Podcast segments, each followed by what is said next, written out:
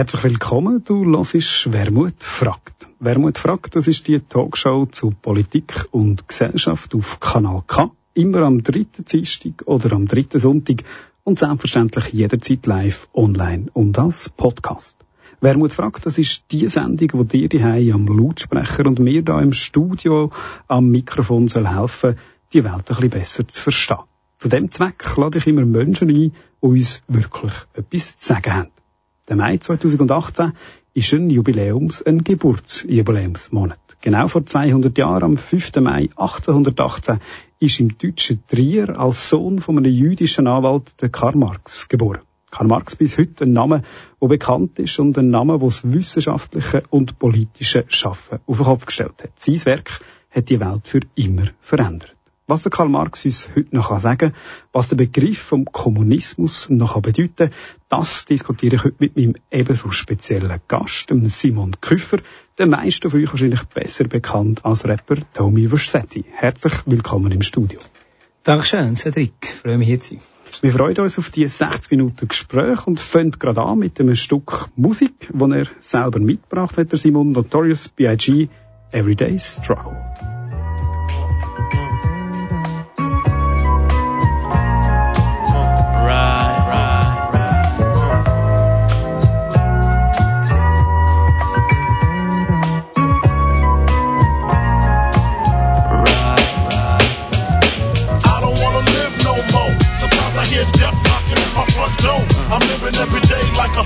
Another drug trouble, another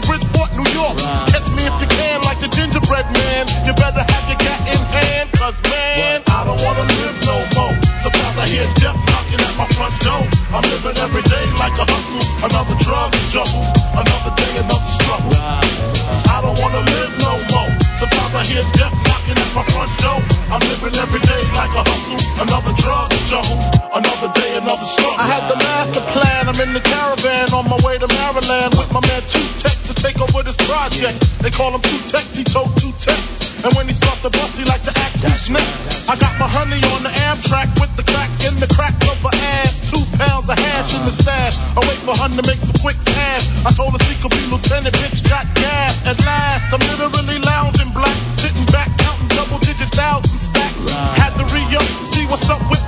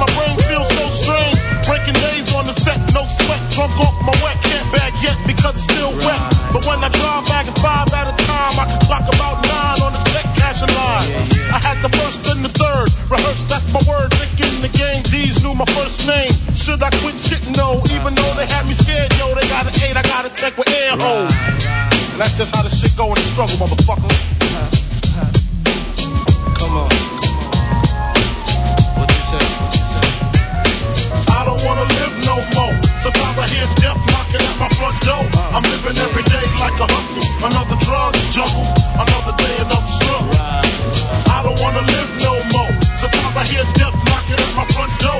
I'm living every day like a hustle. Another drug juggle. Another day, another struggle. I don't wanna live no more. Sometimes I hear death knocking at my front door. I'm living every day like a hustle. Another drug juggle. Another day, another struggle. I don't wanna live no more. Sometimes I hear death knocking at my front door. I'm living every day like a hustle. Another drug to juggle. Another day, another struggle. Uh, uh. Mafia. Right. Yeah, yeah.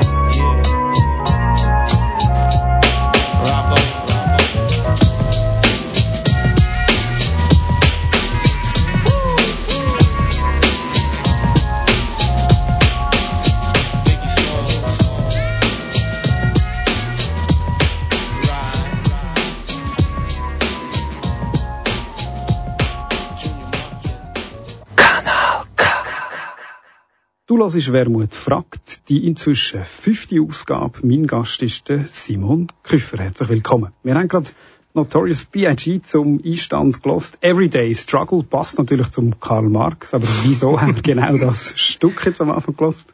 Ähm, ja, also der Biggie ist wahrscheinlich immer noch mein äh, absoluter Lieblingsrapper. Oder ja, mal so mit zwei, drei anderen zusammen. Und äh, das ist echt ein Song, den ich unglaublich gerne habe. Und, und der, äh, der DS ist immer immer so ein bisschen, macht immer so einen auf, ja, aber das ist doch ein bisschen ältere und es gibt doch eine neuere, die viel toller sind. Und, äh, und, ja, habe ihn doch sehr gern. Und äh, höre ihn viel. Genau. Das ist ein guter Grund, um ein Musikstück auszuwählen. Wir werden heute ein bisschen darüber diskutieren, was man auch mit der Musik politisch machen kann. Zuerst aber schnell zu deiner Biografie, zum Wissen, mit wem wir da reden. Ich habe mich das erste, als ich mich gefragt habe, eigentlich noch ein bisschen vorbereitet habe, Küfer, Küfer, wenn man es mit ein F schreibt, dann hat das eine sehr schnelle Verbindung, oder man stellt aus Holzfässer her, einen alten Mhm. Beruf. Kommt die Familie von irgendwo dort? Ja, ja, ja, das ist äh, schon, das ist, also Familie in dem Sinn nicht mehr, aber der Name kommt ganz klar von dort. Also unser Namenswappen hat noch ein grosses Weinfass drauf, so entweder Käufer oder Alkoholiker. so ein bisschen so. Und das Genau. kommt woher? Du bist wo aufgewachsen? Äh, also ich bin in Bern aufgewachsen, aber ähm, der Name, also der Name ist von äh, Wangerried, das ist ähm, äh, meine, mein Heimatort. Aber ich bin in Ostermundigen bei Bern aufgewachsen. Zorstermundigen bei Bern ist jetzt äh, nicht unbedingt äh, der Ort, wo man nachher würde äh, vielleicht einen, einen Rapper erwarten, oder ist das ein äh, guter Ort? Ähm, ja, gut Ort. Es ist, es ist ein recht grosser Ort vergleichsweise, gell? Also äh, von der Zu, von der Zuschauer, von der Einwohnerzahl ist gilt es eigentlich als Stadt. Und äh, hat auch unterschiedliche Quartiere entsprechend. Ich bin einigermaßen, pff, würde sagen, gut und behütet aufgewachsen. Und ähm, du, das Rap-Ding ist ja gekommen, gell? Das ist so, dann ist es aufgekommen und hat eine unglaubliche Faszination gehabt und wir haben unsere gesamte Zeit auf dem Basketplatz verbracht und haben Rap gelost, so von 12 bis 20. Okay, also mit Musik du schon sehr früh angefangen. ja, ja, auf jeden Fall, ja. Also mit, mit Musik generell ähm, sehr früh und, und mit Rap, ich glaube, verhältnismäßig auch, ja. Auch gerade selber gemacht. Nein, nein, nein, das nicht. Nein, das ist, äh, ist ein bisschen später gekommen. Es ist natürlich auch noch so ein bisschen andere Generation gewesen. Also quasi Dialektrap ist dann noch wirklich originelle Idee gewesen. und ähm, ich bin ja einfach ver- verhältnismäßig ein Spätzünder gewesen. Also wir haben, glaube ich, erst so mit 19, 20, so dort mal, ja, nein, schon ein bisschen früher. So, mit, mit 18, so dort mal verrappen. So, schon, schon später als heute, würde ich sagen. Und das ist damals noch provokativ gewesen. Ist das etwas, was man die Eltern noch können verunsichern, wenn man selber plötzlich Hip-Hop-Rap gelassen hat? Hm, ja, nein, ich, glaub- glaube nicht wirklich. Weil, also, gell, die haben sich schon lange daran gewöhnt, dass sie generell Rap hören und das schon vorher äh, äh, laut und, ähm, und andere mühsame Sachen natürlich gemacht. Dort, dort ist vielleicht das Rap selber machen eher äh, eine Beruhigung, eine Beruhigung gewesen als etwas anderes. Ähm, aber ja, klar, also sie haben schon ein bisschen, meine Eltern haben schon am Anfang Mühe gehabt mit dieser Kultur und so und was das ist. Aber ich glaube, das ist ja irgendwo gesund, oder? Dass man sich dort ein bisschen in diesem Alter ein bisschen abgrenzen. Ich hoffe, kommt bei meinen Kindern nicht allzu fest. Aber, wir sind gerade voll im Thema Musik und, und Politik. Du machst sehr politische Musik, das lässt sich äh, schlecht abstreiten. Sehr politische Texte auch in dem Rap. Gleichzeitig kann man sagen, die ganze, jetzt nehmen wir es ein bisschen breiter, Hip-Hop-Szene hat durchaus auch, auch immer wieder fragwürdige Momente. Also ich, der nicht so Hip-Hop höre, muss es zugeben, was mir als erste Sinn kommt, das sind die Musikvideos mit grossen Autos, nackten Frauen, viel Geld, also so die ganz genuin neoliberale Musik, wenn man, wenn man, wenn man so will. Ist das ein falsches Bild? Ähm, nein, ich glaube nicht, es ist ein falsches Bild, aber es kommt, glaube ich, darauf an, ähm, wie man es bewertet oder wie man es einordnet. Ähm, ich würde mal jetzt sehr einfach und sehr abgebrochen behaupten, Rap ist schon so eine Art, wenn man es jetzt als quasi Kunstepoche oder Kunstrichtung bezeichnen, äh, kapitalistischer Realismus, etwas so in dieser Richtung. Also etwas, wo ähm, eigentlich nicht mehr fähig ist oder nicht mehr Alternativen entwirft, sondern die Welt eigentlich nur noch beschreibt oder eben auch im, im zynischen Art und Weise äh, zelebriert, oder? Und äh, eben, aber bewerten, ich, ich würde es vorsichtig bewerten, wo man halt auch muss sagen, das ist so wie eine Widerspiegelung, oder? Also ähnlich wie du kannst sagen, gut, ähm, ein Scarface-Film ist auch von mir aus, tut das alles irgendwo verherrlichen und, und irgendwo abbilden, aber es ist ja irgendwo auch eine Kritik an dem, in dem es offensiv oder in dem es so, so emphatisch zeigen und, und ähm, darstellen. Aber ist das eine bewusste Kritik in der, in der Rap-Szene? Also man sagt, man, man verwendet auch die Sprache, die zum Teil hochproblematische, ich würde sagen sexistische Sprache zum Teil, aber das zur Schaustelle von Konsumverhalten, die Warenförmigkeit, wenn wir äh, mit Marc schon reden äh, würde ich sagen, da, da ist ein kritisches Bewusstsein vorhanden, zumindest ein Teil der Kultur, wo das auch macht. Ähm, also ich glaube sicher, in, Teilen ist ein kritisches Bewusstsein da, in Teilen vielleicht auch nicht, aber es geht ja auch darum, dass man das quasi als, als ähm, Phänomen oder als kulturellen Ausdruck auch akzeptiert, oder? Also dass man sagt, okay, das ist eine Kultur, sag ich jetzt mal originär, eine Kultur, ähm, wo vor allem mit den schwarzen lateinamerikanischen Ghettos von den Vereinigten Staaten ist irgendwie aufgekommen, wo natürlich auch ihre ganze Werthaltung, ihre ganze Bilderwelt, ihre ganze Stereotype irgendwo von dort immer noch bezieht. Ähm, und wo natürlich, sagen wir mal, äh, ein Quartier oder eine Gesellschaftsschicht ähm, ist, wo man in den 20 Jahren vorher sämtliche positive Figuren, sämtliche Bewegungen hat ausgelöscht, oder? Und man muss wirklich sagen, ausgelöscht. Und er äh, wirklich eine neoliberale Schocktherapie gefahren über die Quartiere, wie man es später im größeren Maß mit Ländern gemacht. Und dort halt Verhältnisse zurückgelassen, wo es nicht mehr anders hat gegeben, als das einfach umarmen, oder? Also, wo du können sagen, okay, vorher ist vielleicht noch ein politischer Entwurf gehabt oder etwas Positives, die hat man aber stehen, hat umgebracht, ins Exil äh, getrieben, ins Gefängnis geschossen. Und jetzt ist halt das Ideal da, look, man zeigt uns eine kalte Welt, wo es nur um Geld geht, dann umarmen wir die kalte Welt, wo es nur um Geld geht. Oder? Und das wird halt vielleicht in einer extremen Form oder in, ja, in einer, in einer unangenehmen Art und Weise gezeigt. Aber schlussendlich ist das, äh, pff, ohne das jetzt zu verharmlosen oder zu entschuldigen, aber es ist ein Spiegel von der, von der wirtschaftlichen Verhältnisse. Oder? Klar, auf jeden Fall. Du beschäftigst dich auch gerade mit der Symbolik und von der Spiegelung auf anderer Ebene, zum Beispiel im wissenschaftlichen Schaffen. Wenn man das nachschaut auf der Webseite von der äh, HKB, wo du angestellt bist als, äh, als, als wissenschaftlicher Mitarbeiter, liest man den Titel von deinem Projekt, das klingt am Anfang ein bisschen sperrig, zur visuellen Rhetorik des Geldes. Und nachher, gerade wenn man den ersten Satz von der Beschreibung liest, finde ich eine ganz schöne Einleitung. Geld ist schlicht eine Konvention. Kannst du uns erklären, um was es bei dem Projekt geht? Genau, also äh, es ist am Anfang ist es ein bisschen irritierend oder schwierig, aber es ist eigentlich eine recht einfache Geschichte. Also es geht nicht um, sagen wir, das Design oder Gestaltung von Geldscheinen, sondern Geldschein ist natürlich so ein bisschen das, der Doppelsinn von, von Schein, oder? Äh, sondern es geht darum zu sagen, Geld ist eigentlich äh, eine Konvention, die nur aus Zirkularität lebt. Also du akzeptierst es. Wenn ich dir gebe, akzeptierst es, weil du weißt, der nächste Idiot akzeptiert es auch wieder. Notwendig, falls es Bewusstsein, würde ich Mark sagen. Ge- Genau, so ein so, oder? Und ja, falsch ist nicht mal, falsch ist nicht mal die Frage, sondern es ist halt eine gesellschaftliche, es hat eine soziale Geltung, es ist eine soziale Realität und es lebt von ihrer Akzeptanz. Und ich untersuche, oder meine These ist nicht zu sagen, okay, Bilder tragen zu dieser Akzeptanz bei. Das ist ganz einfach ein Befund, aber wenn wir jetzt zum Beispiel zurück zu dem Beispiel gehen, wenn du ähm, äh, ein unprivilegierter junger Typ bist, irgendwo in der amerikanischen Vorstadt, dann schaust du ein Video, wie wir es vorher beschrieben und das Video trägt dazu bei, dass du auch am Geld nachher rennst. Also das wäre jetzt gerade das typische Beispiel von einem Bild, das ich jetzt würde untersuchen und nicht sagen, wie trägt das Video dazu bei, dass Geld weiterhin funktioniert, wie es funktioniert und dass es akzeptiert wird, wie es akzeptiert wird. So, und dann schauen wir verschiedene, ich schaue Bankenwerbung an, ich schaue Zeitschriftencovers an, CD-Covers, also so eine, äh, jetzt mal eine recht willkürlich von mir gesteckte Gruppe von, von Bildern, die ich, die ich dort untersuche. Und von Genau. dort kann man äh, Auswirkungen dann auf, eine, auf ein gesamtgesellschaftliches Bewusstsein auch rückschliessen.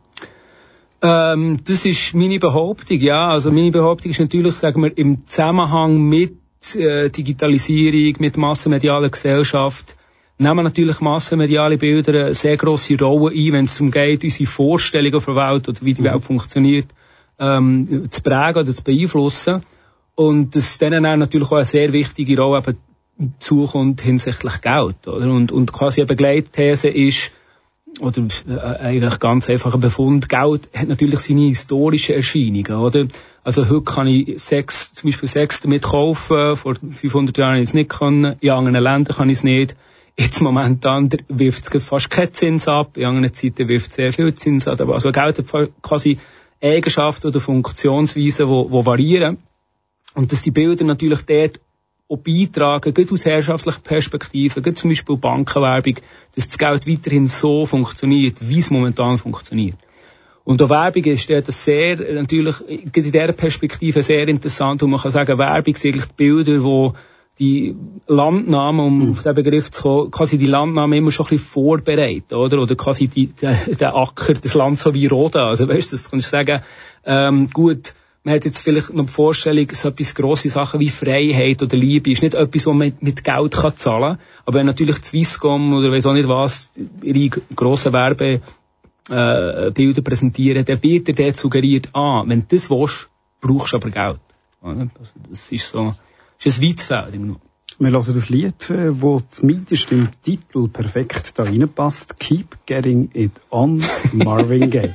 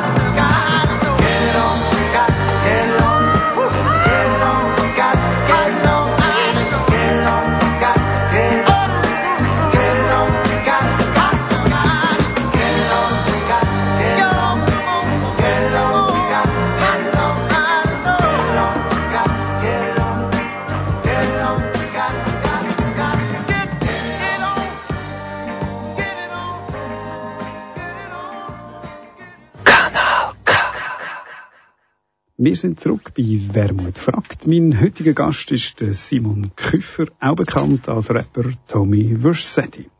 Ja, wir haben gerade Marvin Gaye gelassen, Keep Getting It On. Wieso hast du das Lied mitgebracht? Ähm, ja, ich bin, ich bin ein, ich ein grosser Marvin Gaye-Fan. Das sind so ein bisschen die Alben, die du immer, immer kannst übertun. Sie funktionieren einfach toll. Ich höre das unglaublich gern. Ähm, und diesen Song finde ich besonders schön, weil, es, für mich so ein bisschen das Schaffen von ihm zeigt. Weißt du, also es ist ja klar, für die, die es kennen, ist es klar so wie eine, Kon eine Kontinuität oder ein Nachfolger von Let's Get It On, oder? Und es kommt dann auf dem Album einfach so vier Songs später geht der Song quasi so weiter. Und das finde ich so auch schön. Also, weißt du, das Ding so, es ist ein Album und es wächst organisch. Und wenn man das halt toll findet, dann kommt man nochmal auf den Song zurück und macht noch quasi so eine weiterführende Version davor. Äh, davon, das finde ich grossartig. Eine Geschichte, die erzählt wird über eine, über eine längere Phase. Genau, genau. Wo einfach so, so ein bisschen das mit Jam jetzt einfach, und es muss einfach gut tun. So. Wenn wir gerade bei den Geschichten von der Musik sind, eine Frage, die muss man stellen, man mit dir redet. Es geht gar nicht anders. Äh, Du machst selber politischen Rap. Der Titel, äh, den du dir gegeben hast, oder der Name, der Künstlername ist Tommy Versetti, eine Figur aus einem doch relativ blutrünstigen Computerspiel. GTA ist jetzt nicht gerade das emanzipatorischste Vorbild, das man sich auswählen kann. Ja, nein, nein, natürlich nicht. Das geht auch mehr so ein bisschen in die Richtung, ähm, äh, es bleibt nicht mehr anders als die Affirmation, oder? Also so ein bisschen Kleingangster oder grosserer Gangster zum, zum Ideal stilisiert. Nein, also, gell, mit dem Namen ist es so ein bisschen, äh, wie es wahrscheinlich vielen Rapper geht, man hat mal irgendwo in der Pubertät, äh, äh, mehr oder weniger intelligenten Einfall und dann bleibt man halt mit dem so hängen. oder? ich glaube, die halbe, die halbe Rap-Landschaft ist auch voll mit so Namen, gerade in meinem Umfeld bin ich überzeugt davon. Und äh, es ist halt ein weiterer von denen. Er ist überhaupt nicht schlau, also das kann noch niemand wirklich aussprechen. Und, ähm, Oh, habe ich falsch gesagt? Nein, nein, aber nein, du bist jetzt noch, du bist jetzt einigermaßen gute Ausnahme. Ja, das, man könnte vermuten, ich habe es selber gespielt, aber die Frage stellen wir heute nicht. Aber beim Hangenbleiben, das ist eigentlich ein gutes Stichwort, um jetzt wirklich im politischen Teil einsteigen. Das wäre vielleicht der Vorwurf, wo man am meisten würde hören, man heute sagt, doch mal, Karl Marx, sein Schaffen, äh, sein politisches Denken ist etwas, wo mir noch wichtig ist. Dann ist der Vorwurf vom Hangenbleiben in alten Ideologien wahrscheinlich relativ schnell da, sehen wir jetzt auch in diesen Tagen. Du bist jemand, der selber von sich sagt, doch, marxistisches Denken, marxistische Theorie, der Kommunismus, ich als Kommunist, das ist nach wie vor etwas, wo sich lohnt, auch dafür einzustehen. Hat uns Karl Marx noch etwas zu sagen?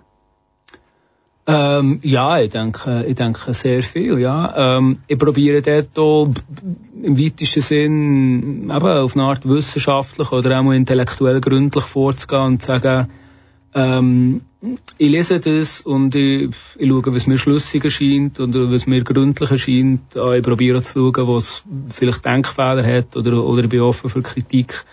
Und so muss man das einordnen. Ich glaube, was ja, was ja faszinierend oder lustig ist, also die meisten, die so mit, dem, mit, mit so einem sehr kritischen Gestus kommen oder so, ja, das ist doch vorbei und das kann man doch nicht bringen, die haben ihn meistens auch nie gelesen. Oder? Das ist ja eine Erfahrung. das ist ja der auch, ja, da muss man sagen, ja komm, also so habe ich da auch nicht die Lust zu diskutieren. So. Was ist es denn, was man heute noch rausziehen kann? Wenn du jetzt müsstest sagen, das sind die vielleicht grosse Linien. Gut, wobei ist schwierig einverstanden. Karl Marx hat das ganze Leben lang geschrieben. Junger Marx, alter Marx, grosses Werk. Aber für dich zentral in einer persönlichen Aneignung würdest du rausziehen? Puh, das ist eine einfache Frage, oder? Ja, schwierige Antwort. Ähm, also ich glaube, etwas vom ganz Zentralen, wo dann ein bisschen durch in alles irgendwo reingeht und wo, wo, man muss ja das auch immer wieder betonen, wo ja auch heute überall, weißt, so wie fest akzeptiert ist, also Konstanten sind, äh, ist zuerst mal die ganze Wirtschaft, Sachen wie Geld, Sachen wie Waren etc. mal als soziale Verhältnisse und soziale Zusammenhänge zu sehen, oder? Also quasi das Soziale ist zuerst und dann bilden sich so Sachen wie, was weiß ich, Individuen, Substanzen oder eben Vorstellungen wie, wie das ist jetzt Geld, das ist jetzt ein Franken. Äh, und auch Vorstellungen wie, äh, das ist jetzt völlig okay, dass ich dir den Lohn zahle und du schaffst den ganzen Tag gratis für mich, oder? Also es geht zuerst mal um soziale Verhältnisse, den Fokus darauf ähm, zu richten. Äh, nein, natürlich den Fokus auf, auf Geschichte oder auf historische Verhältnisse zu richten. Also mal zu sagen, look, ähm, man muss eigentlich immer probieren, noch einen grösseren historischen Horizont zu haben, weil umso weniger kommt man dann so auf ganz dumm, plumpe Aussagen wie der Mensch ist oder der Mensch ist so oder der Mensch macht das und so weiter, weil dass man einfach immer probiert, radikal zu sagen, das ist mal eine historische Erscheinung oder das ist mal eine lokale Erscheinung und man probiert das in diesem Rahmen ähm, zu analysieren. Und dann natürlich, ich würde jetzt sagen, auch politisch äh, oder ja, ja, gesellschaftspolitisch oder in ihrer, ihrer, äh, langfristigen Perspektive auch zu sagen, ja, wir reden über Herrschaftsverhältnisse, oder? Und die funktionieren so und so. Und der Markt oder das, was wir jetzt im Moment haben und man kann Kapitalismus nennen, ist nicht äh, irgendeine faire Ordnung, wo Leute so ein bisschen mitspielen, sondern es sind einfach steinharte Ausbeutungsverhältnisse. Und ich finde, die hat er mit wenigen Ausnahmen oder, oder mit Denkfehlern, die natürlich auch irgendwo mit, mit, mit seiner Position und mit seiner Zeit zusammenhängen, hat er sehr schlüssig ähm, analysiert. So. Und das ist gerade nach der Finanzkrise wieder interessanterweise hochaktuell geworden. Zumindest, wenn man jetzt so die Jubiläumsdebatten anschaut, darf man wieder über, über Marx reden, manchmal ein bisschen oberflächlich, aber es kommt durchaus zurück. Was aber wenig gefällt, ist der Satz vom Kommunismus. Du sagst von dir selber, ja, ich bin Kommunist. Ist das noch ein Begriff, der heute politisch taugt? Ähm, ja, das ist, äh, das ist, glaube ich, eine grosse Frage, eine grosse Diskussion. Äh, wir haben ja, ja so einen kleinen Diskus Diskussionsclub zu Bern, wir haben ja die ja dort äh, lang und breit auseinandergenommen. Ähm, aber ich würde schon sagen, äh, doch, also man kann entweder, ja, man kann entweder, ein Kollege von mir sagt immer so schön, man kann, man kann Büssi sagen, weißt du, so ein bisschen so. Also man kann, wir können jetzt uns ein neues Wort suchen und so. Mhm. Oder man kann sagen, hey, ja nein, das ist halt einfach das, wo wir darüber reden. Und ich würde doch schon sagen, wenn man kapitalismuskritisch ist oder wenn man sich alternativ zum Kapitalismus positioniert, dann ist man höchstwahrscheinlich Kommunist. Das würde aber heißen, das sind fast alle Linken. Ich würde sagen, wer wahrscheinlich genuin links ist, könnte man in einem zweiminütigen Gespräch davon überzeugen, dass er ein Kommunist ist. Das sind Grundzüge. Können wir stoppen? Jetzt wären wir ziemlich genau bei Minute sieben vom zweiten Teil. Zwei Minuten, um äh, uns zu überzeugen, dass wir alles Kommunisten sind. Ähm, oh, wirklich? Also gut. Nein, wir können einfach hinten anfangen. Wir sagen, wenn ich Advocatus Diaboli würde spielen, Mhm. dann ist das, was mit dem äh, Begriff vom Kommunismus in Verbindung kommt, nicht die Idee von Freiheit und Emanzipation, sondern Stalin, DDR, Staatswirtschaft und äh, gescheiterte Planlogik. Ja, eben, klar, das sind so, das sind so die Argumente, wo halt auch irgendwie, ähm, finde ich persönlich, irgendwo sehr wenig, ja, irgendwo sehr wenig Geschichtsverständnis äh, durchscheint, wo auch irgendwie will, äh, so Verkürzungen machen wie wegen dem hat das nicht funktioniert. Weißt, das ist, also ist eine ähnliche Argumentation, wie man würde sagen, ähm, man, kann, man muss das Christentum verabschieden, weil es, weil es we- weiss nicht was für Unmenschlichkeiten gegeben oder also ich meine den Kapitalismus kannst du sowieso streichen. Also weißt, das ist so wie eine Argumentation, die gar nicht nachher führt. Oder? Mir geht es mehr darum zu sagen, Kommunismus ist irgendwie so eine Art politphilosophische Haltung, wo man davon ausgeht, ähm, wo man irgendwo von Egalität ausgeht. Also nicht, nicht, ist nicht radikale Gleichheit, so wie, wie man das so viel so dumm will darstellen, so alle müssen graue, graue Mauanzüge ja, graue Hemden anhaben auf dem Land arbeiten, sondern einfach quasi mal von der Gleichwertigkeit ausgeht, von der Selbstermächtigung, von der radikalen Demokratie, die sagt, ich kann über das entscheiden, was mich betrifft, oder? Also ich bin der von der Gesellschaft und in dieser Gesellschaft will ich darüber entscheiden, was mich betrifft. Jetzt kann man einwerfen, wir stimmen ja viermal im Jahr ab. Was ist denn da noch die Differenz? Ja, das halt ein sehr, sehr, sehr grosser Teil von der Entscheidungen nicht, äh, nicht, nicht unter die, unter die Demokrat demokratischen Entscheidungen fallen, oder? Also, gut, ich würde sagen, die allerwichtigste, das ist auch etwas, was man im Moment extrem merkt, wo jetzt quasi, jetzt kommt Quittung in dieser Form zurück, dass so die privilegierten nördlichen Staaten merken, oder? Also Migrationskrise als Stichwort. Ja, und nee, vor allem auch Umweltkatastrophen, das Stichwort, wachsende Ungleichheit, das Stichwort, oder? Also wir sind lange in einer Zeit gewesen, wo man so ein bisschen denkt, ah, man hat jetzt so ein bisschen eine Geschichtsformel gefunden, mit dem, wie man sagen, domestizierten Wohl Wohlfahrtsstaat, Kapitalismus. Ähm, und jetzt kommt Quittung zurück, jetzt merkt man, ah, gut, irgendwie funktioniert das doch nicht so, oder? Also, ich würde jetzt mal ganz klichéiert sagen, äh, verhungernde Afrikaner hat schon vor 30 Jahren gesagt, der Kapitalismus funktioniert nicht, oder? Das ist immer so eine, was funktioniert und was nicht, ist immer auch eine sehr fragvolle Perspektive, oder in welchem Schloss das man hockt, so. Ähm, und jetzt kann man sagen, gut, das hängt halt sehr stark damit zusammen, dass die wichtigsten Entscheidungen, und zwar die, wo die wirtschaftlichen Ressourcen in, grossem Teil hergehen, mit welchen Produktionsmitteln das man schafft und so, wie das man zum Beispiel die Umwelt ähm, die Umwelt verschmutzt und so weiter, die werden aufgrund von Privateigentum getroffen. Oder die werden getroffen im Sinne von, ah, ähm, Person XY gehört Firma XY und die entscheidet über das, ohne dass da irgendwo Demokratie im Spiel wäre. Das Witzige ist vielleicht, dass da, wenn wir jetzt eine Strassenumfrage würden machen in Aarau, da würden wahrscheinlich 99 Prozent der Leute noch zustimmen und sagen, ja, das stimmt tatsächlich und das ist auch ein Problem. Wieso gelingt es uns denn nicht als, als Linke, äh, das zu mobilisieren als politische, als politische Alternative? Ja, das müsste wahrscheinlich die als Politiker fragen. ich nehme immer da quasi als Künstler drauf. Nein, das ist tatsächlich eine Frage. Ich glaube aber schon auch, dass die Schweiz halt eine sehr privilegierte Position einnimmt. Und zwar nicht im Sinn von, ah, uns geht's doch gut hier, wir dürfen uns nicht beklagen, sondern äh, gerade nur der Schweizer Franken, der Schweizer Bankenplatz ist etwas, was für die Weltwirtschaft extrem wichtig ist. Und darum sind wir hier in einem extrem geschützten Rahmen. Wirklich so in einer Art Aber es ist ja nicht so, dass die Linke in anderen Ländern äh, wahnsinnig viel stärker wäre. Gut, es gibt Großbritannien sind zurück und Griechenland kann man sich darüber streiten, wie Linkspolitik noch ist, aber er hat immer eine Mehrheit Portugal. Aber in allen anderen europäischen Staaten wäre jetzt auch seit der Finanzkrise nicht eine, linke Revolution ausgebrochen.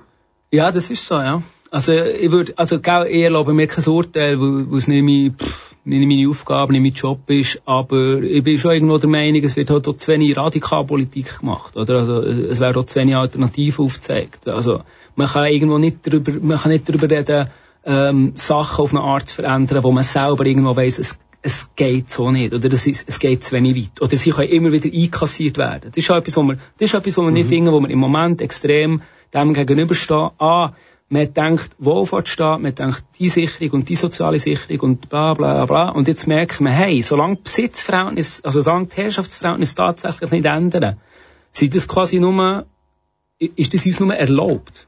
Oder? Kann man das immer wieder einkassieren. Und in diesem Prozess befinden wir uns seit 20, 30 Jahren, man kassiert das Zeug wieder ein. Oder? Man tut wieder privatisieren, man merkt, ah, so, passt es uns nicht, wir machen zu wenig Profit, jetzt kassiert man das wieder ein.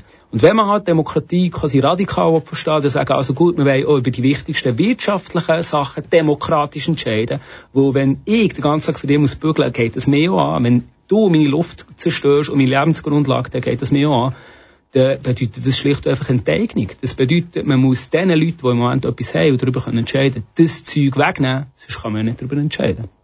Und auf dem Weg befinden wir uns politisch wahrscheinlich nicht. Würdest du sagen, was machen wir denn falsch? Also was wäre denn die politische Strategie, die man da müsste anhängen könnte jetzt in Verteidigung von äh, meinem reformistischen, sozialdemokratischen Wesen sagen, wir haben doch immerhin, wir haben doch immerhin äh, letztes Jahr ein Papier zur Demokratisierung von der Wirtschaft publiziert. Das ist, äh, könnte ja ein Schritt sein. Äh, du, ich hoffe auf jeden Fall, dass das ein Schritt ist. Wie gesagt, ich, ich enthalte mich dort doch ein bisschen in einem, in einem Urteil. Es ist immer so schwierig für uns zu sagen, wie man es irgendwie besser machen ähm, aber es geht halt auch schon darum, dass man sich, glaube ich, aus der Perspektive von Sozialdemokratie irgendwo auch hat rein manövrieren. Weißt, dass, also quasi, dass man ist eigentlich einem 30-jährigen Rechtsrutsch jetzt unterlegen, oder? Es hat ja interessante Artikel gegeben, in der Griechenland-Krise, wo so gesagt, ist noch lustig, man, schla man schlägt eigentlich urliberale oder, oder zumindest ursozialdemokratische Sachen vor und die andere Seite schreit Kommunismus und weiss auch nicht was, oder? Also quasi es hat extreme Paradigmenwechsel stattgefunden, es, es gelten extrem andere Sachen jetzt als normal oder als radikal ähm, und das muss man sich einfach wieder offensiv zurückerobern, oder? Weil es geht nicht darum, dass der Gegner mit uns einen Kompromiss schließt oder uns, äh, oder uns toll findet, sondern es geht darum, dass der Gegner Angst hat. Oder? Also ich würde offensiv von Enteignung reden, damit man einfach weiss, schau, es hat etwas anderes geschlagen. Es geht nicht darum, ähm, können wir jetzt über 10 Franken für die AV diskutieren, sondern nein, man will mitentscheiden über die Sachen, die einem etwas angehen. Und das bedeutet einfach, man muss Leute Sachen wegnehmen. Oder man muss eben ganz klar betonen, zurücknehmen. Nicht wegnehmen, zurücknehmen. Man hat uns die Sachen über Jahrhunderte weggenommen und man muss die Sachen zurücknehmen. Es geht eben nicht über die Herrschaft, über das Zahnbürstchen, man die eine hat, sondern über die Herrschaft von Macht. Und das ist nichts anderes als demokratisch. Was das genau heißt, wie man dazu kommt und was die politische Strategie ist, das diskutieren wir im nächsten Teil nach noch einem Stück Musik.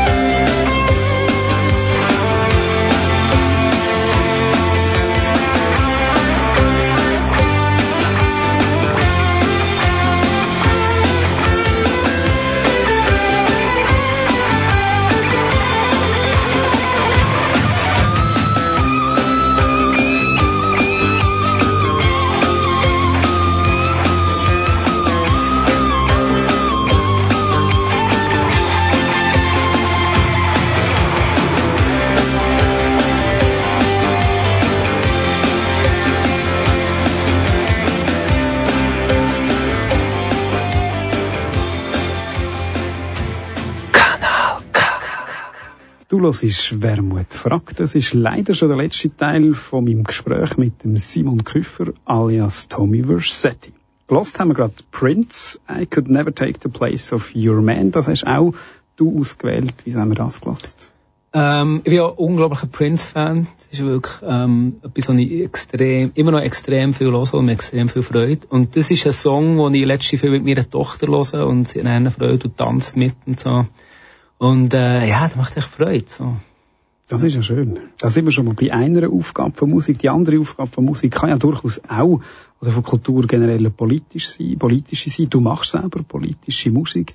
Wenn du politische Rap machst, oder sozialkritische Rap, sagen wir das so, hast du den Eindruck, die Leute, die jungen Kids vielleicht auch, die das hören, die kommen mit über, was man inhaltlich äh, transportiert, oder ist es einfach ein, ein fetter Beat und das ist dann auch schon alles? Ähm, ich glaube, es es darf ein fetter Beat sein und das ist alles. Oder sagen wir, es darf. Ich bin auch jemand, der sehr, sehr stark Musik als Musik lässt. Ja. Und äh, ich glaube, wenn man über meinen Musikgeschmack diskutieren wird man merken, der ist äh, erstaunlich unpolitisch. Oder das interessiert mich in dieser Hinsicht wie gar nicht. Und das finde ich auch völlig legitim. Und ich würde sogar sagen, das muss vielleicht so sein. Jetzt zuerst mal, Mhm. quasi, zuerst mal hört man Musik und dann kann man da zuhören, was, was man hört. Ähm, meine Fans, ich glaube, das ist ganz unterschiedlich, wie stark sie das irgendwie mitbekommen oder wie stark sie das werten. Aber ähm, man darf dort Leute überhaupt nicht äh, unterschätzen. Also es hast du, selbst wenn, wenn jetzt jemand mal etwas nicht mitbekommt, merkt man, es hast du so eine Bereitschaft, das wieder zu hören und dort irgendwie drauf zu kommen und so. Halt, halt wie man, wie, ich glaube, wie man Kultur halt konsumiert, also konsumiert, ja, wie, wie man mit Kultur irgendwo umgeht, oder? Das wäre aber schon zumindest in der Frage von der politischen Strategie und eine Debatte, die ich gerne noch schnell angeschnitten hätte, zumindest äh, abschließend diskutieren, werden wir es heute nicht.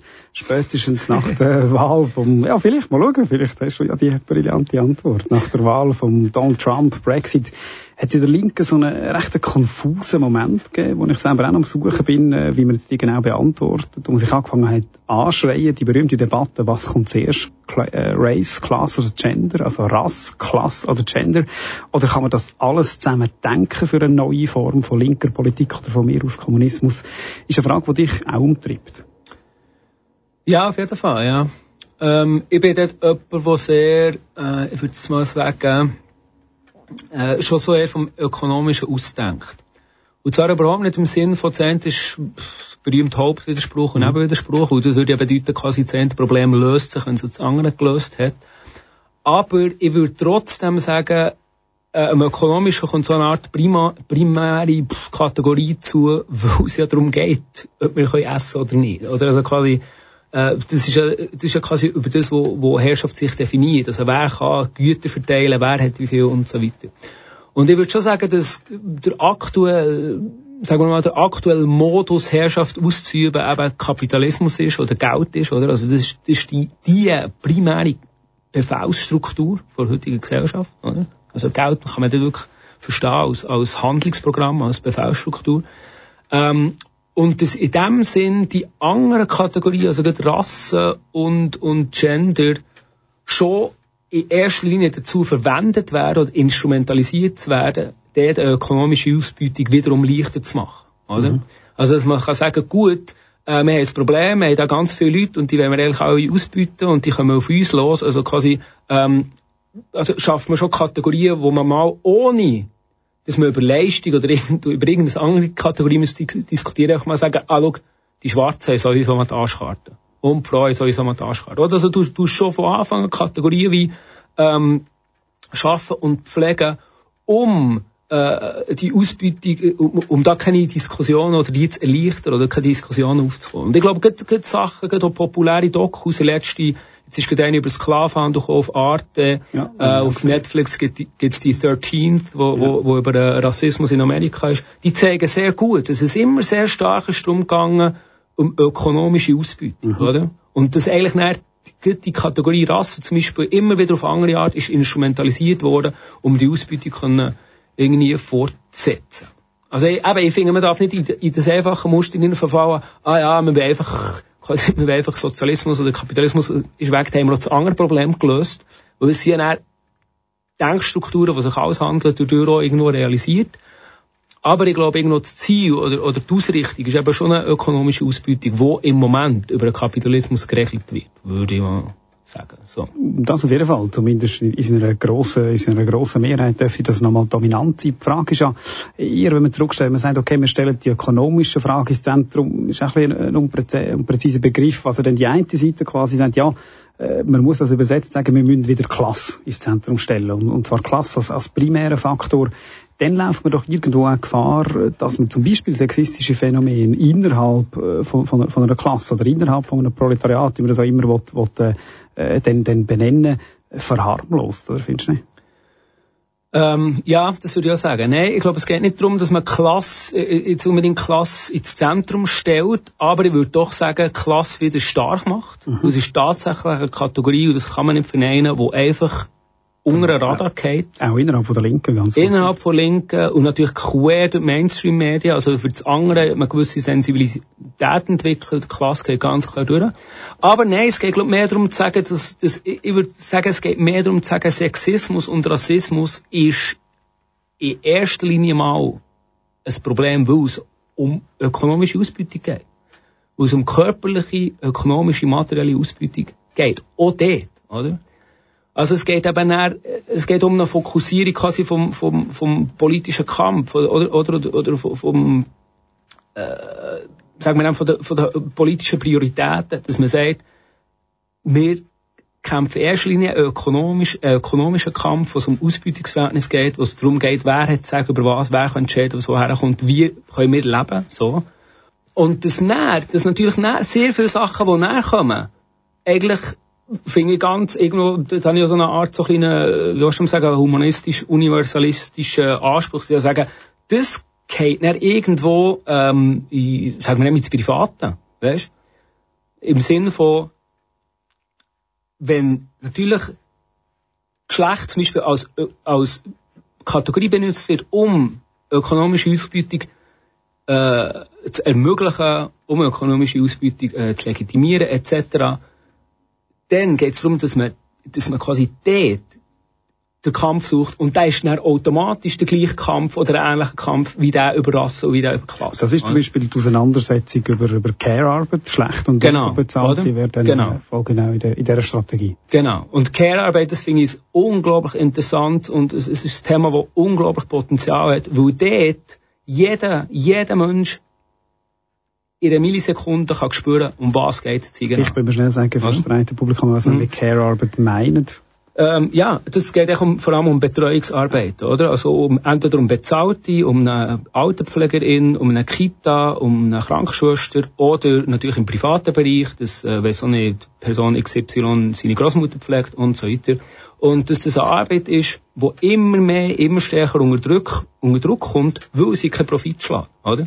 Also man lässt und, und darum sage ich, es ist interessant, weil das, das begreift nicht jeder. Es geht nicht darum, dass irgendein Spital, irgendein ein Pharmaunternehmen, das Profit schlägt daraus, dass man deine Großmutter eine Nacht lang in Gagul lässt liegen Das ist Kapitalismus an Lieb und Leben erfahren. Genau. Oder das, und das ist recht einfach. Und das ist etwas, wo eben genau aus dieser Kategorisierung, aus, genau aus diesen Geschlechterbildern, aus zum Beispiel in erster Linie Frauen trifft. Oder? Gar nicht unbedingt klassenabhängig, sondern, aber es ist eine ökonomische Ausbeutung. Oder? So. Logisch, das ist, äh, ich glaube, im Zentrum von der Auseinandersetzung. Eine andere Frage, die immer wieder im Zentrum von der Auseinandersetzung ist, wir sitzen uns ja da am Tisch quasi gegenüber äh, und am Mikrofon auf der anderen Seite, wenn du willst, steht äh, jemand, der im, im Parlament äh, ist für die Sozialdemokratie, ein klassischer Reformist. Das muss ja für dich grauenhaft sein, die Diskussion müssen zu führen. Nein, nein, gar nicht. nein. Nein, ich bin dort, ich bin dort ein starker Anhänger von einer, wie man sagen, von einer linken Arbeitsteilung. Und die wäre? Also ich glaube einfach, die Linke braucht, das ist klingt so immer so kitschig und ein paar schreien auf, aber die Linke braucht vor allem Einheit und sie braucht, sie muss akzeptieren, dass es eine Arbeitsteilung ist. Also ich finde, es braucht den, der auf der Sta äh, Straße Steine schießt. Ich glaube, es braucht mehr als Künstler, es braucht die als Person im Parlament. Aber kann man schon sagen, der, der Reformismus hat natürlich eine gewisse Tendenz, auch abschwächend äh, zu wirken. Das lässt sich nicht vorhand zu weisen. Gerade nach ein paar Jahren Parlamentserfahrung kann man sagen, die Räder von der Macht, das einbezogen werden in eine Machtlogik, das ist schon nicht ungefährlich. Und ein Teil von der Krise von der Linken würde ich selbstkritisch zugehen, hat auch mit dem sich verlassen auf, auf Repräsentation durch gewählte Vertreterinnen und Vertreter zu tun. Ah ja, zu, zu 100 Prozent. Also, aber äh, dort würde ich auch sagen, gut, äh, also mal kritisch gesagt, ich würde sagen, die Sozialdemokratie hat genauso versagt wie der real existierende Sozialismus. So, das würde ich mal feststellen. Aber das äh, ist auch erfrischend, weil da kann man sagen, gut, wir haben so eine Art wieder, wir haben so ein eine Opposition, wir können frisch anfangen, wir können darüber nachdenken.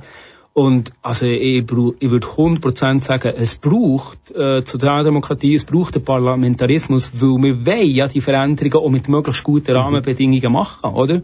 Also je, mehr, je weniger, dass wir quasi sozial gesichert sind, je weniger, dass wir Zeit haben, über die Sachen nachzudenken, ähm, äh, uns überhaupt politisch zu engagieren, je weniger wird der Kampf irgendwo herführen. Also es geht nicht um eine verelendungstheoretische Perspektive. Nein, das finde ich, äh, das finde ich ganz gefährlich. Und ich finde, eine Verelendungstheorie kann auch nur jemand vertreten, der von dieser Verelendung nicht betroffen ist, oder? Es ist natürlich easy für mich, in einem Philosophensessel zu sagen, ja, ja, wenn ich nicht der bin, der muss verhungern oder auf meine Kinder, oder meine Kinder sehen Hunger oder so immer. Also das finde ich ganz gefährlich. Und ich finde eben genau, ähm, eben, aber Einheit ist nicht das zweite Stichwort. Also quasi, wenn, du, wenn man die Arbeitsteilung akzeptiert, heisst das natürlich auch, dass du, der im Parlament sitzt, auch immer noch mit der Person auf der Straße Steine schießt, muss reden. Und die akzeptieren. Und irgendwo, weißt du, ich meine, der, der ist schon das Risiko kleiner, dass du, ich sage jetzt einfach du als Beispiel, dass du dann in die Machtzirkel abdriftest und dann gar nicht mehr genau weißt, was, was irgendwo abgeht. Jetzt sind wir in einer ganz heiklen Auseinandersetzung. Ich würde nie behaupten, es gibt ein grundsätzliches Gebot von Gewaltlosigkeit. Selbstverständlich kann Gewalt eine politische Antwort sein, gerade auf, auf politische Unterdrückung und Einschneiden.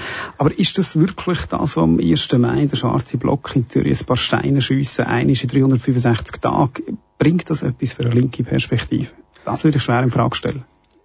Ähm, ich sage jetzt, ich sage das so recht symbolisch, oder? Also auf der Straße Steine schießen. Es geht darum, dass es, dass es äh, äh, äh, militante Szenen gibt auf der Straße und ich bin überzeugt, dass die sehr viel und sehr Nützliches leistet, oder? Ein Kollege von mir hat das mal sehr schön gesagt, er hat gesagt, schau, zu Bern äh, ist, die Rot-Grün Bern ist sehr stolz darauf, dass keine Nazis, dass wir eine nazifreie Stadt sind und dass man sich überall in den Quartieren kann toll bewegen und Bioprodukte essen, aber es sind die Militanten, die die Nazis aus der Stadt haben geprügelt. Weißt du, was ich meine? Es braucht, es braucht die militante Szene. Es gibt, äh, es gibt natürlich einen grossen, grossen Dissens innerhalb von Linken, aber wenn wir auf eine Art akzeptieren, gut, wir sind eine gemeinsame Bewegung, wir sind Leute, die verschiedene Ansichten darüber haben, wie man dort herkommt, aber irgendwo ähm, schaffen wir zusammen.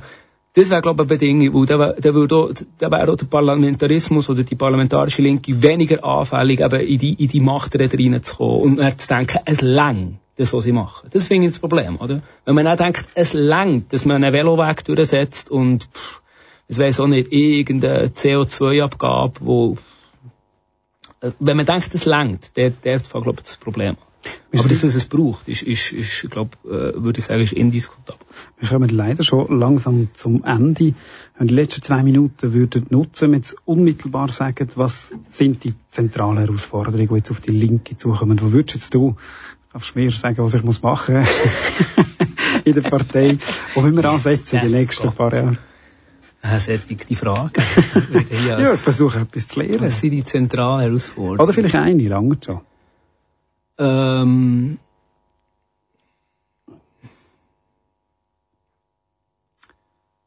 äh, ja, Privateigentum.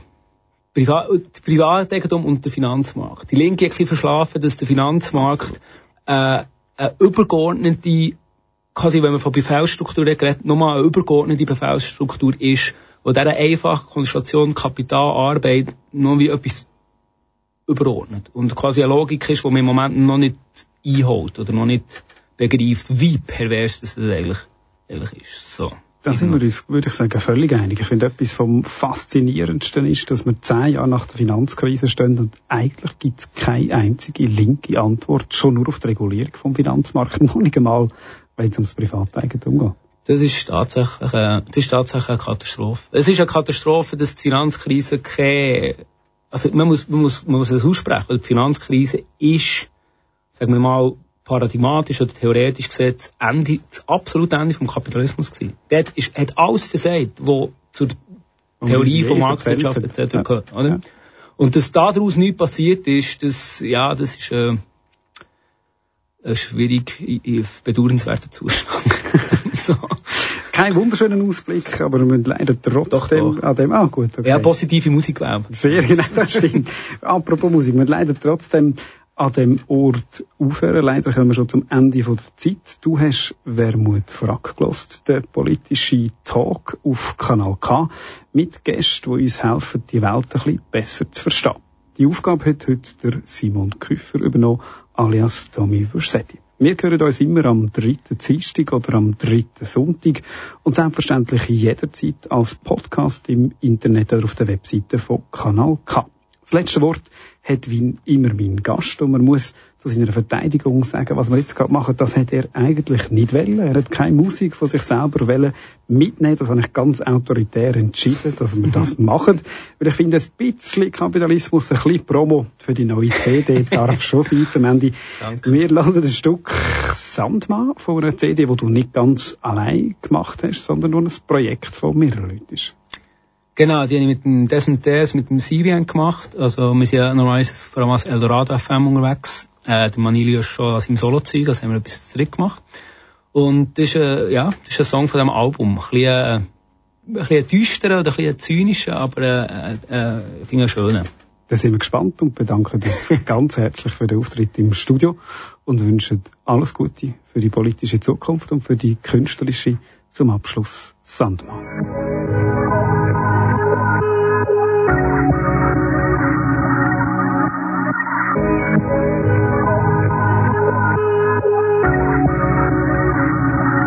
Vielleicht ist die Zeit auch deine Zeit.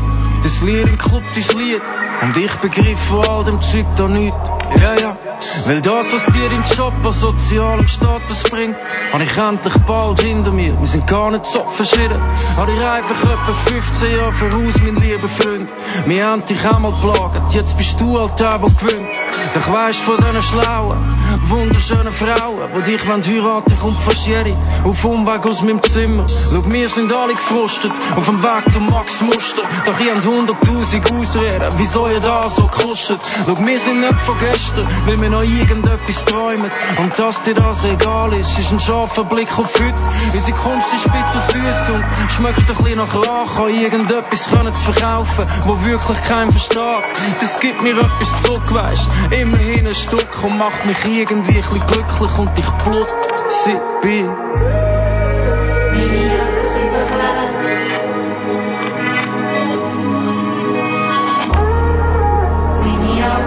Vielleicht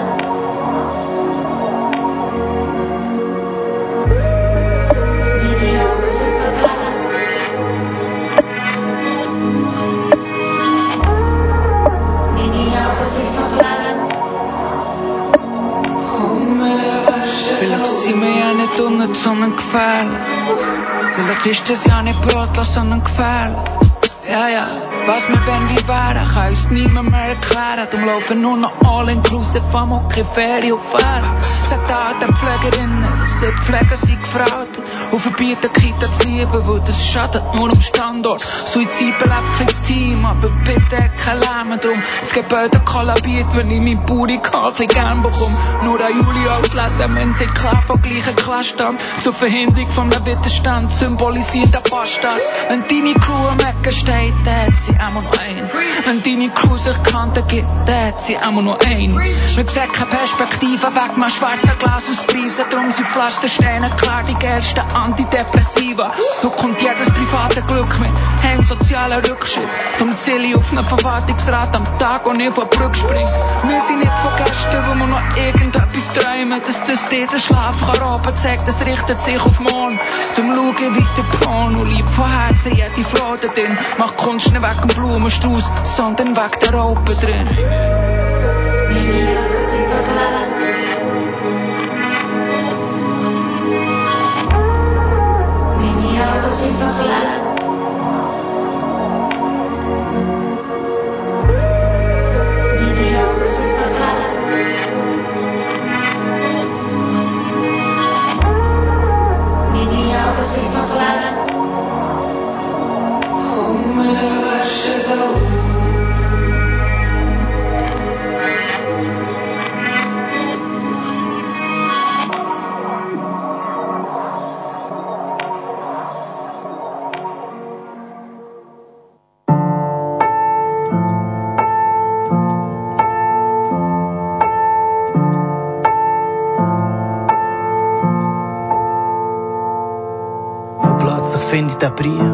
Diesen Jahren. Deine Ziele so schutzlos, so klar. Lösen so viel mehr aus, als ich gedacht habe. Schon höre ich deine Stimme und bewege. Cara mia, all die schlaflosen Nächte, all die Ausreden, was ist gut, was ist recht, deine Geschichte so dunkel, dein Blick so hell, dein Herz so rein und du so kriminell. Sie haben mir angelötet, ich gesucht, hab nicht gewusst, wo du bist, hab nicht gewusst, es noch stimmt, was mit dir los ist. Haare vom Gefängnis, Geheimnis im doppelten Kofferboden. Hast gesagt, Missverständnis mich angelogen. Unsere erste Begegnung so vertraut, doch schon fern. Mit zwei Randfiguren an irgendeinem Hip-Hop-Jam. Ich hab noch keine Ahnung von deinem Leben gehabt. Wenn ich jetzt an dich denke, hoffe ich einfach, siehst du noch da. Cara Mia, ich vermisse dich. Hoffe, irgendwo da draussen hörst du mich. Das Glück ist nie auf deiner Seite gesehen. Cara Mia, doch ich bin mit dir. Cara Mia. Ich vermisse dich, hoffe irgendwo da außen hörst du mich. Das Glück ist nicht auf unserer Seite gesehen.